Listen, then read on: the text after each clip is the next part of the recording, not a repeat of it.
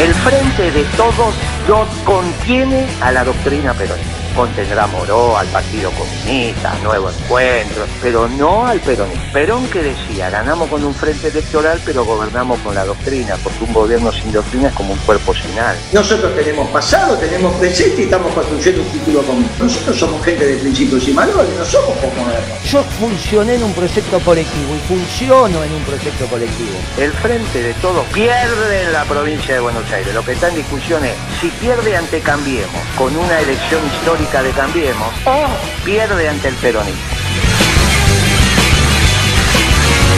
Porque no te olvides que los días más felices fueron, son y serán peronistas, nunca socialdemócratas.